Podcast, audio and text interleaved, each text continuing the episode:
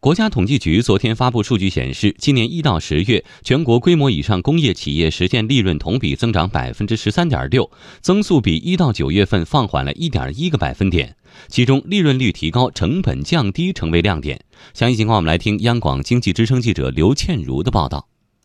规模以上工业企业指的是年主营业务收入为两千万元及以上的工业法人单位。这些企业的经济效益数据也在一定程度上反映了我国工业企业的发展状况。昨天，国家统计局发布了最新的数据，今年十月份，全国规模以上工业企业实现利润同比增长百分之三点六，增速比九月份放缓了零点五个百分点。国家统计局工业司的何平博士分析。十月份工业利润增速比九月份有所减缓，主要是受到了工业品出厂价格涨幅回落、上年利润基数偏高等因素的影响。在国务院发展研究中心宏观经济研究部研究员张立群看来，在利润增速放缓的背景下，规模以上工业企业的盈利能力正在稳步提高，经营水平依旧保持平稳。工业企业的利润水平尽管增速了在放缓，但是这个利润水平总体还是保持在比较好的水平之上。规模以上的工业企业生产经营形势总体还是平稳的。在这个基础上呢，未来利润增长水平可能会进一步的有所回落，但是呢，支持利润增长的积极因素可能会更多的积累。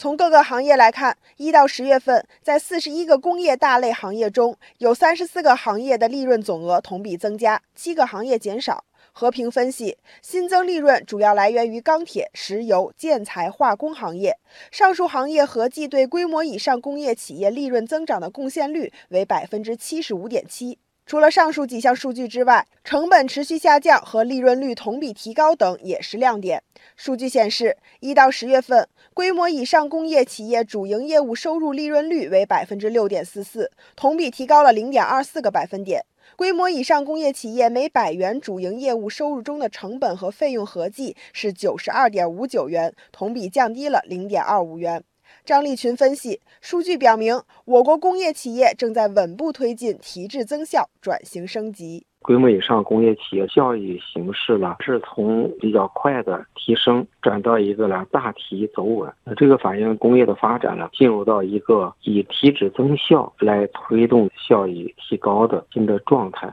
今年企业效益的改善了，表现在规模以上工业企业百元主营业务收入的成本同比减少，这样一个趋势呢，表明了我们提质增效、转型升级的进程也是在稳步推进之中。天下财经直播继续，第二届战略性新兴产业发展高峰论坛昨天举行。国家发改委、工信部、国家信息中心等全方位分析了我国战略性新兴产业的发展现状，并就营造产业发展环境、缓解融资难题提出了多项措施。央广经济之声记者吕红桥报道：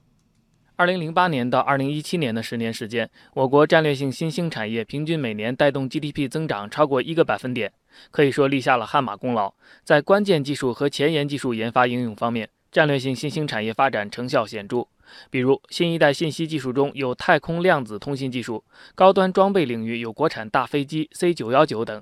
国家信息中心主任程晓波说：“总体来看，我国在新一代移动通信、核电、光伏、高铁、互联网应用、基因测序等领域，已经具备世界领先的研发水平和应用能力。”与此同时，战略性新兴产业已经成为企业升级发展的重要方向。近五年，战略性新兴产业领域的专利数量实现翻番增长。国家发改委副秘书长任志武透露，大批战略性新兴产业企业上市，发展速度更快。根据国家信息中心的数据，截至二零一八年上半年，战略性新兴产业 A 股上市公司与总体相比，上市公司数量在总体的比重达到百分之四十二点四，营收增速比总体高百分之八十五点三。研发投入强度比总体高百分之四十四点七，利润比总体高百分之十二。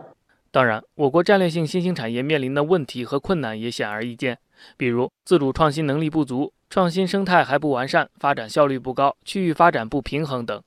工信部规划司副巡视员周虎说：“要最大限度降低制度性交易成本，对新技术新业态采取鼓励创新、包容审慎的监管模式，进一步激发市场活力和社会创造力。”针对新兴产业发展面临的融资难问题，任志武提出要加强政银合作，及时修订战略性新兴产业发展指导目录，建立滚动更新的战略性新兴产业领军企业白名单和高成长性优质中小企业库，促进金融机构与新兴产业企业的有效衔接。出席论坛的专家还高度重视国际合作。战略性新兴产业发展专家咨询委员会秘书长杜平指出，战略性新兴产业天然有一个巨大的特点，就是一定要瞄准国际、国内最新的项目发展，所以要坚持和扩大对外开放、交流合作。那么最新的、最前沿的，在中国，我们很长的时期是一个跟进战略，现在这样同步领跑这个过程。哪怕我们领跑，也只是在局部领域。从大的环境来讲，中国和世界上科技实力发达的国家相比，